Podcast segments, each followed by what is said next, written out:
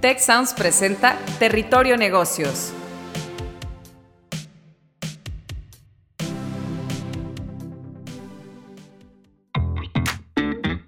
Ahora entramos a Territorio Negocios. Un espacio de diálogo y reflexión sobre las nuevas tendencias y transformaciones de los negocios en México, América Latina y el mundo. Yo soy Alicia Galindo.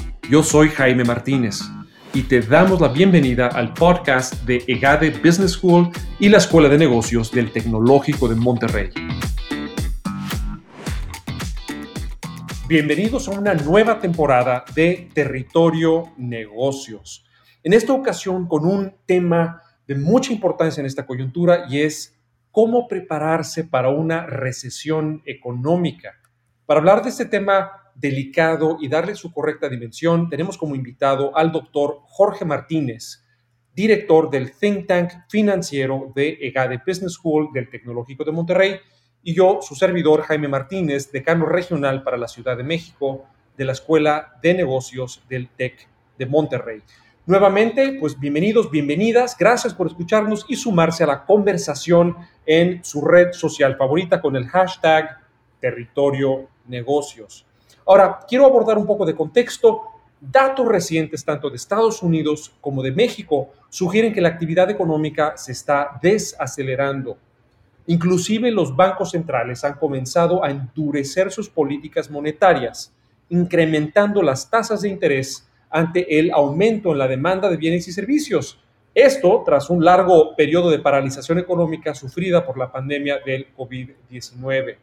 Este aumento en las tasas de interés tendría como resultado una disminución en el consumo, sí, pero también una restricción en la inversión productiva, pues más personas e instituciones preferirían mantener su dinero ahorrándolo eh, que eh, gastándolo. Ahora, no obstante estas maniobras, en lo que resta de este año 2022, se espera un escenario de lo que se llama estanflación. Eso significa bajo crecimiento económico con alta inflación al mismo tiempo. Y esto es lo que hace que expertos, como lo es el invitado de hoy, anticipen un entorno recesivo muy probable hacia el año 2023, al que sin duda debemos irnos preparando. Pues eh, Jorge, tú ya has estado con nosotros antes en Territorio de Negocios. Nuevamente, muy bienvenido. Muchas gracias, Jaime. Es un placer estar contigo y con tu audiencia Muchas gracias al equipo de producción eh, eh, a la orden.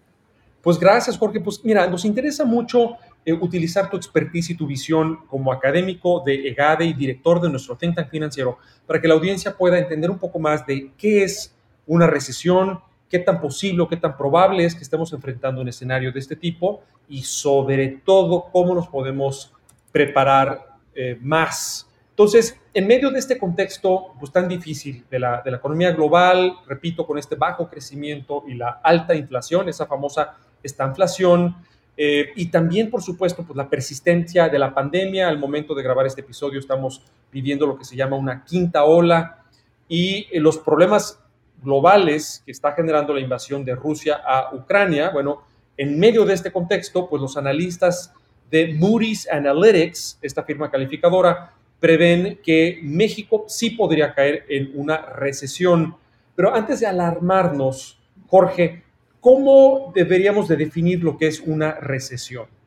¿Cómo no, Jaime? Pues mira, este, te doy algunos datos duros, contesto primero tu pregunta y estos datos van a ayudar a, pues endulzar un poco y este, o amargar eh, este, la, eh, la, concepción de, de la recesión y, y, su lugar en el ciclo de negocios que siempre vivimos este, en todos los países, en todas las épocas, ¿no? Es parte de, es parte de la historia. Pero primero con a tu pregunta, eh, una recesión pues es un periodo eh, este, al menos de dos trimestres en el que la actividad económica eh, agregada cae este, por, pues, de, de, manera este, importante y, y, no solamente este, debe uno poner sus ojos en el crecimiento del PIB, eh, porque hay una concepción popular en la que se piensa que cuando dos trimestres seguidos el PIB anualizado cae, en el caso de Estados Unidos el primer trimestre este, cayó a 1.6 y el segundo 0.9%, ambos negativos, y la gente este, por lo general considera que eso es ya una recesión, pero no es así. Hay un, hay un comité que se llama por sus siglas en inglés NBER, el, el Buró Nacional o, el, o la Oficina Nacional de Investigaciones Económicas, que, que le da fecha a las recesiones. Y, y, pues este, este buró ha estado, ha estado trabajando en, en los Estados Unidos y, y en México hay un, una oficina similar, este, uh, formada por diversos, diversas, diversos economistas y eh, algunos del INEGI y otros particulares o de otras agencias como el Banco de México, etcétera, que le ponen fecha a las recesiones y se fijan en seis o siete variables clave después de revisar docenas de variables. Y algunas de ellas tienen que ver con el comercio, con la manufactura, con eh, datos adelantados, etcétera, y eso es lo que es la definición de una recesión. Hay una recesión, Jaime, cada seis años, cada cuatro en promedio en México y en Estados Unidos. La verdad es que México sigue muy de cerca como un espejo a lo que ocurre en Estados Unidos en Estados Unidos eh, han habido este, uh, un total de, de eh, unas 26 recesiones desde que muriera Abraham Lincoln, ¿verdad? Y unas 17 recesiones desde que comenzó el siglo este, pasado, en 1900, el año 1900 al día de hoy, 17 recesiones. Y de esas este, 17 recesiones, más o menos ha, habido este, 21 mercados eh, bajistas, es decir, que cada vez que hay una recesión hay un mercado bajista de la bolsa y a veces ha habido pues estas cuatro ocasiones en donde se dio el mercado bajista y no hubo recesión. Hay, hay más mercados bajistas que recesiones. Y repito, una recesión cada cuatro, cada seis años. Y la razón de una recesión es que eh, por lo general es, es, un efecto psicológico, la gente, la industria, los dueños de las compañías, las personas que trabajamos y compramos, de alguna forma sobre, sobreestimamos la, la dinámica de la economía, invertimos de más, después nos damos cuenta que no hay suficiente demanda o hay una escasez de oferta relativa a la demanda en algún punto en el tiempo, eh, se empieza a ver en los inventarios, en las compras de la, de la gente, en la dinámica general del, del transporte, lo, los trenes, el comercio, etcétera, y de pronto la gente tiene que recoger la inversión que hizo, hay despidos de las compañías y el, el consumo cae y esto puede durar en promedio también ha durado en, estas en todos estos 130 años de historia, pues más o menos eh, en promedio seis meses. Hay ocasiones en que es más corto, como la inmediata anterior del año 2020, y hay ocasiones en que son recesiones muy, muy largas, como la de 1929, que duró, que duró muchísimos, eh, incluso duró años, ¿verdad? En fin, este es un poco los datos duros, esta es la definición de una recesión, son algo natural del ciclo económico, eh, no, no digo que no nos asustemos, sí debe uno prepararse, pero esto es un poco de, de lo que tiene uno que tener en, en mente, ¿verdad? Este, en cuanto a la, a la familiaridad con este fenómeno, Jaime. Gracias, Jorge. Y muy interesante las precisiones que haces de esto como un fenómeno, número uno, cíclico y hasta cierto punto natural de ajuste periódico de la propia economía, si bien es también un fenómeno pues, psicológico que obedece a una sobreestimación de, de la demanda futura y de la potencia económica. Eventualmente la realidad demuestra que nuestra estimación no fue correcta y entonces viene una, un ajuste, a veces incluso hasta desproporcionado también, ¿no? Entonces es, es, una cuestión de lectura de la realidad, a veces nos pasamos en optimismo y a veces también nos pasamos en, en pesimismo, en lo que las cosas se, se ajustan. Ahora, interesante también que apuntas pues, la ciclicidad cada cuatro o seis años. Eh, si bien no, no, es una ley, pero es, es una regularidad más o menos eh, constante. Y también que nos apuntas, Jorge, que es un fenómeno este de la recesión, que si es que se da, pues suele durar alrededor, en la mayoría de los casos, eh, de seis meses. Hay excepciones, pero entonces, digamos, no es algo eh, que dura toda, toda la vida. Y como comentaremos un poquito más adelante, este Jorge, pues seguramente nos podrás decir cómo hay también oportunidades, ¿no? Que se dan eh, de, de, inversión y de adquisición de activos, de inversión em, pues en un momento en donde las cosas pues están a un, a un, mejor precio, digamos. Ahorita es cuando hay que comprar o se puede comprar barato. Ahora, eh, ahorita hablamos de la teoría, hablamos un poquito del contexto global. Ahora, si es que ocurre y entramos en una recesión global, ¿cuál sería anticipadamente, Jorge, el impacto sobre México? Porque la mayoría de nuestros escuchas están en este país. Claro, cómo no. Pues mira, este, las previsiones en lo general, ¿verdad? Para, eh, para este año, todavía en el PIB, el PIB anual, ¿verdad? México están alrededor del 2, 2.3, 1.8. Yo y mi equipo tenemos un, pues un, modelo interno que usamos. Este, soy el, el economista eh, este, para Banco del Bajío y acabamos de llevar las, las previsiones ahí y el número que, que, estamos utilizando, por ejemplo, en el banco y en otros, con otros clientes cercanos es, es de 1.9 para este año y de 2.2 para el año que sigue.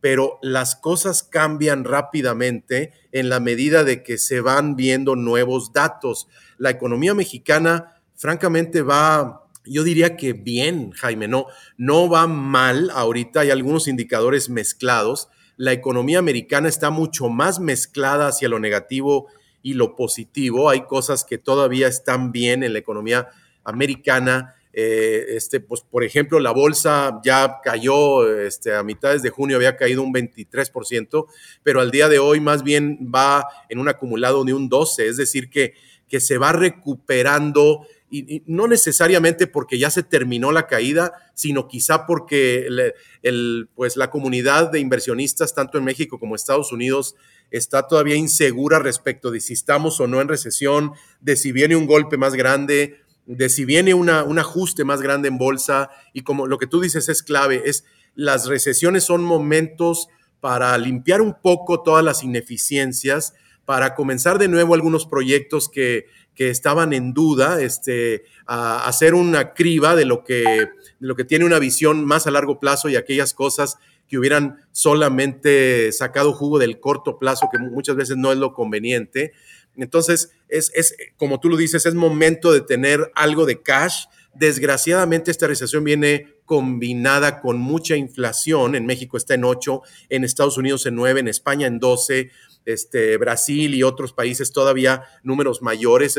Una, una inflación tan grave, eh, desde luego, erosiona el dinero. Entonces, tampoco tiene uno que tener tanto dinero guardado este, sin, sin actividad, en pocas palabras, porque esto también, pues, desde luego puede este, dejarte sin retorno y, eh, robar de, la, de, lo que es la capacidad de, compra, ¿verdad? del dinero. Pero sí, es importante también acercándose a la recesión, eh, porque repito, no, no estamos seguros, Jaime, si, si ya estamos en una recesión, esa es, es una probabilidad que solamente lo, lo confirmarán los institutos y las, las oficinas que te he mencionado al inicio en México y en Estados Unidos.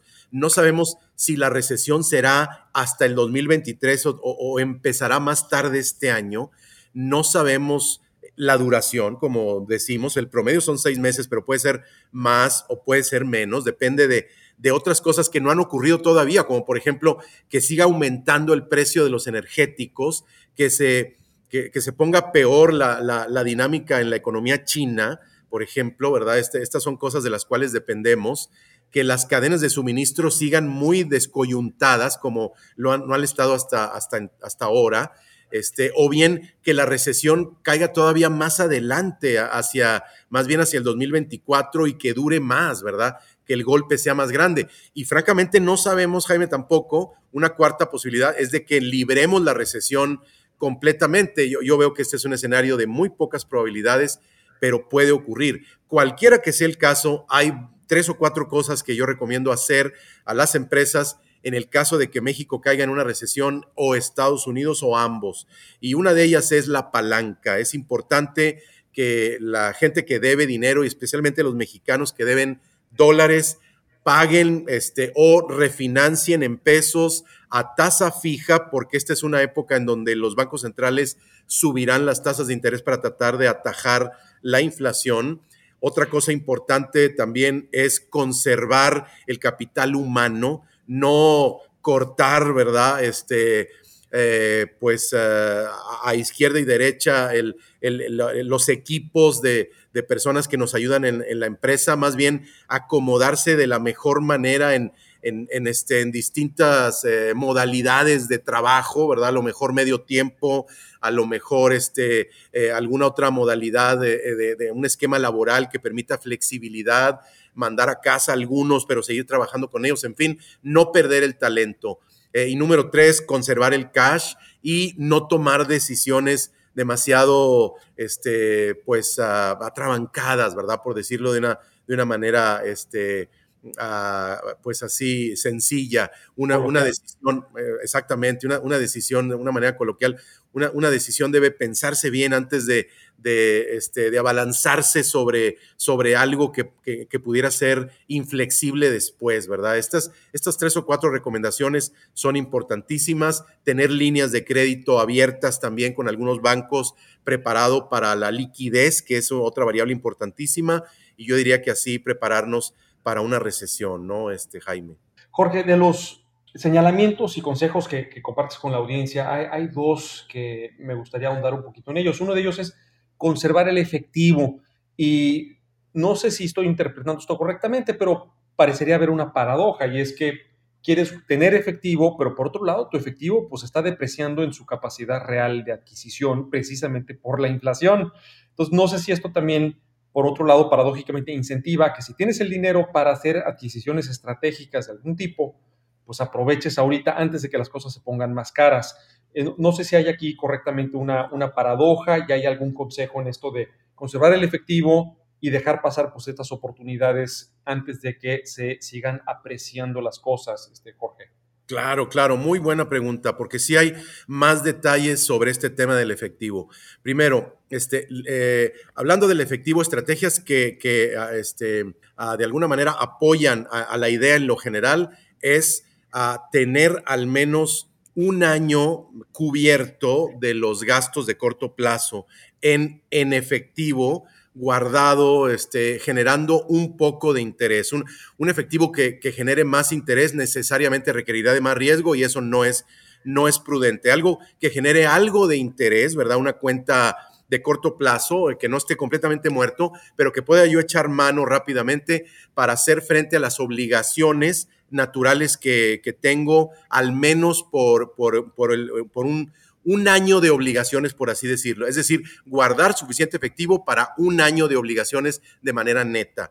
Eh, y, eso, este, desde luego, como digo, efectivo no completamente muerto, quizá una parte sí en bancos a la vista, en chequera, etcétera, pero otra parte en inversiones de corto plazo que pueda fácilmente hacerse este, líquido. Por otro lado, eh, este, es, es, muy distinto el efectivo que tenemos para las, para las obligaciones de corto plazo a lo que mencionabas tú, muy bien mencionado, por cierto, de, de tener un war chest, de tener una, un, un arcón de guerra. Eso es distinto. Hay, hay algo de dinero que no es efectivo y que se tiene muy a la mano también para aprovechar oportunidades de compra en una época en la que muchas compañías pudieran quebrar desgraciadamente esto pues es, es, algo negativo para algunos de los jugadores, pero puede ser positivo para aquellos que pueden rescatar esa compañía a tres cuartos de su valor o a la mitad de su valor. Y eso es distinto. Un arcón de guerra es distinto a el efectivo de la liquidez necesaria para un año de obligaciones. Por otro lado, líneas de crédito abiertos, abiertas, al menos ya calificadas al menos por, en tres bancos o algún par de este, eh, empresas de factoraje o de arrendamiento, también sería interesante para echar mano de nuevo ante alguna oportunidad. Por ejemplo, empresas de arrendamiento o de factoraje pueden ayudar para este, el capital de trabajo hasta de 180 días, 90 o 180 días, y compañías de arrendamiento pudieran ayudar a todas las compras de maquinaria extranjera o nacional para poder arrendarla y no descapitalizarnos y aprovechar pues algunas oportunidades en maquinaria que quedan barata por la recesión y que luego nos va a permitir llevar adelante proyectos que teníamos pensados. Entonces, son dos cosas distintas. El arcón de guerra para oportunidades interesantes y yo diría que eso depende del tamaño de la compañía, pero el típico CAPEX de una compañía muy agresiva o medianamente agresiva, o sea, eh, ese arcón de guerra, la preparación para comprar oportunidades, pudiera ser de hasta el 35, 40% de las ventas de un año. Y por otro lado, como digo, la liquidez debiera cubrir al menos un año de obligaciones de corto plazo, ¿verdad? Cuentas por pagar, proveedores, algunas cosas como esas, ¿verdad? Cuentas de, hidrocarburos eh, necesarios para la producción, etcétera. Entonces, e, e, ese es un poco lo que, hay que, lo que hay que tomar en cuenta. Pero desgraciadamente, todo dinero que no esté generando retorno va a perder, y esto le pasa a todo el mundo en momentos como el actual, por la inflación, una inflación de un 9%, pues imagínate, requiere una tasa de un 10% para que le ganes en términos reales un 1%. Entonces, son momentos en donde la, la inflación puede erosionar a cualquier cuenta, de corto, de mediano o de largo plazo, Jaime. Jorge, nada más con esos consejos, como me gusta decir ya, este episodio de nuestro podcast ya se pagó solo con estos dos consejos. Eh, y mencionabas también, Jorge, que cuidado con deuda en dólares, buscar pasarla a pesos o refinanciarla en pesos, o de plano eliminar si se puede pagar esa deuda.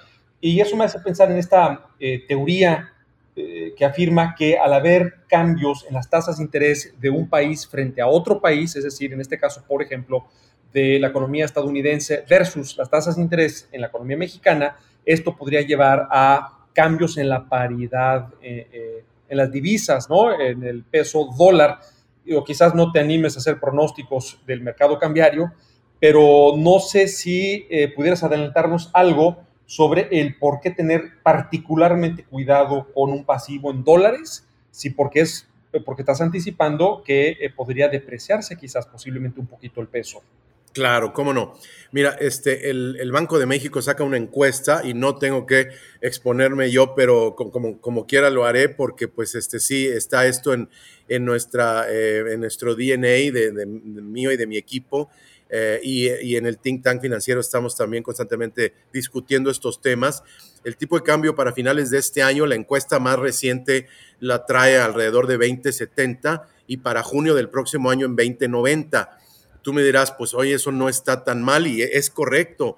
Uno pudiera imaginarse y, cuando se extrapola el temor, pudiera cualquiera decir, y, te, aseguro que sería incorrecto, que el tipo de cambio este, se puede ir a 25. Repito, cualquiera extrapolando su temor pudiera mencionar que el tipo de cambio se fuera a 25, pero ahí está el temor hablando y no la sensatez. ¿Por qué? Pues porque tenemos naturalmente, y más los mexicanos, muy de cerca, ¿verdad? El veneno en la piel, es decir, este, todo lo que está pasando con nuestro gobierno, eh, lo que está pasando con la inversión extranjera, con la inversión nacional, eh, algunos de los proyectos que vemos que se están llevando a cabo y los titulares de los periódicos son siempre muy negativos y todo esto nos, nos llena de este veneno y la reacción inicial es decir, híjole, pues todo, de, de nuevo de manera coloquial, todo se va a ir al, suelo, ¿no? Este, y, uh, o en este caso al, al infinito. Y esto,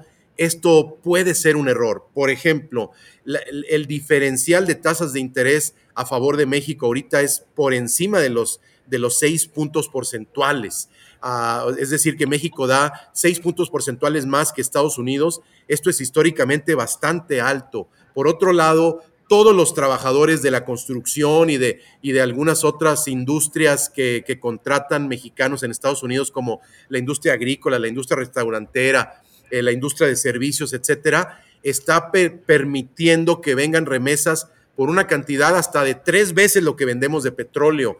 Ah, estamos hablando 50 mil millones de dólares Nada más para que te des una idea, de coches vendemos como 140 mil millones de dólares. O sea que es, que es casi un tercio de todo lo que vendemos en el exterior de coches y autopartes. Entonces, esta, esta cantidad de dinero, así como las exportaciones, con o sin el TEMEC, porque ya sé que hay un temor de que quizá el TEMEC fuera a ser desmantelado, pues no, no sabemos qué va a pasar.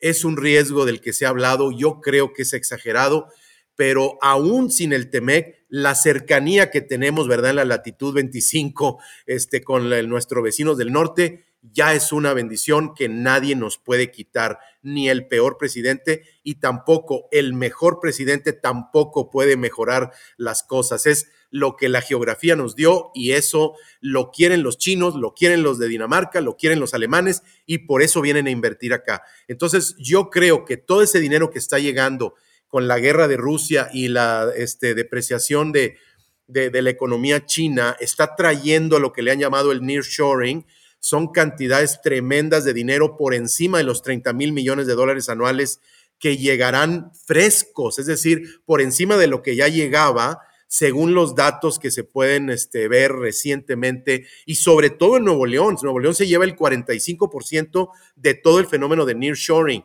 Todo ese dinero hace, Jaime, que el tipo de cambio se vea relativamente estable hacia adelante, pero aún así el riesgo de una depreciación repentina porque claro, si se anunciara alguna cosa terrible como la que mencioné, definitivamente habría una depreciación mayor, aunque fuera momentánea, pero la amargura con la que los que deben dólares tendrían que tragar, pues esa cucharada sería muy, muy grave y no, no vale la pena. Por eso menciono cubrir con coberturas, pues, este, las deudas en dólares, cambiarlas, suapiarlas a pesos, a tasa fija, porque las tasas van a seguir aumentando al menos los próximos dos años, eh, este, un año y medio, dos años, ¿verdad? Y todo eso puede ser, pues claro, muy grave para la cuenta financiera de una compañía. Los costos financieros te pueden matar, ¿verdad? Como ya vimos en el 82, en el 87, en el 91, en 94 y 95. Todos los episodios son iguales. 98, de nuevo 2007 todos son iguales y el sufrimiento es terrible, por eso es importante manejar la parte de la deuda y tenerla en aquella moneda en donde se está produciendo el flujo, ¿verdad? Para un mexicano es típicamente el peso, para un mexicano exportador sí lo puede tener dividido y en ese caso sí se justifica porque la deuda en dólares es más barata, como ya dije, al menos seis puntos más barata, todo lo demás constante, Jaime. Jorge, pues has compartido em, acciones muy específicas para nuestra audiencia, esto de tener suficiente liquidez para un año de tu gasto operativo. Y esto es traducible a una empresa o al gasto pues, que uno eh, tenga como individuo, y si no un año, pues por lo menos el mayor número posible de meses. Y aquellos que se puedan dar el lujo de tener, como tú le llamas, Jorge, un arcón de guerra para hacer algunas adquisiciones estratégicas o incluso como inversionista eh, persona física, que cada vez hay más pues, fondos de inversión que ponen al alcance de uno la posibilidad de adquirir ciertas acciones, bonos, instrumentos financieros, ETFs, pues poder adquirirlos en esta época donde paradójicamente pues habrá un mal, mal rendimiento financiero, pero una excelente oportunidad para cuando las cosas mejoren y sin duda, sin duda mejorarán. Yo creo que ese es uno de los puntos más importantes de tu mensaje, Jorge. Históricamente las recesiones duran en su gran mayoría seis meses, las cosas van a repuntar, entonces no hay que apanicarse y por otro lado, ya para rematar y, todo lo que está haciendo Jorge es, parafrasear, este, pues ahora sí que tu exposición magnífica, tenemos factores estructurales a nuestro favor, como lo es nuestra ubicación geográfica en México, eh, como la industria pues está ya muy bien anclada y muy bien establecida eh, y cada vez más en las cadenas de valor eh, globales. Y si Nancy Pelosi de la Cámara de Representantes estadounidense se le ocurre otra vuelta a Taiwán a enfurecer al gobierno chino, pues eh, esa cercanía de, Estados, México con Estados Unidos, pues nada más será más valiosa. Pues muchas gracias, Jorge, por acompañarnos. Esto fue el doctor Jorge Martínez, director del think tank financiero de EGADE Business School del Tecnológico de Monterrey. Yo fui su anfitrión, Jaime Martínez, decano regional para la Ciudad de México de la Escuela de Negocios del TEC de Monterrey. Esto fue el episodio Cómo prepararse para una recesión. Gracias por escucharnos y no dejen de opinar y aportar a la conversación en la red social de su preferencia utilizando el hashtag Territorio Negocios. Nos escuchamos de nuevo muy pronto. Si quieres conocer más sobre los sucesos de la actualidad política, te invitamos a escuchar Con su permiso. Estamos ante la batalla de política económica más importante de este sexenio. El podcast en el que nuestros expertos hablan sobre los temas más actuales de la agenda pública en México y en el mundo. Escúchalo en Spotify, Apple Podcast y Google Podcast. Productor ejecutivo de Tech Sounds, Miguel Mejía. Asistente de producción, María Monroy Productores de Territorio Negocios, Carla Díaz, Diana Velázquez, Sonia López, José Ángel de la Paz y Santiago Velázquez. Diseño, Victoria Segura, Daniela Solís, Lisette Rodarte y Pilar Ortega. Postproducción, Max Pérez, Marcelo Segura y Sergio Chávez. Los invitamos a escuchar el siguiente episodio de Territorio Negocios y el resto de los programas de Tech Sounds en Spotify, Apple Podcast, Google Podcast y en tech.mx diagonal tech-medio sounds.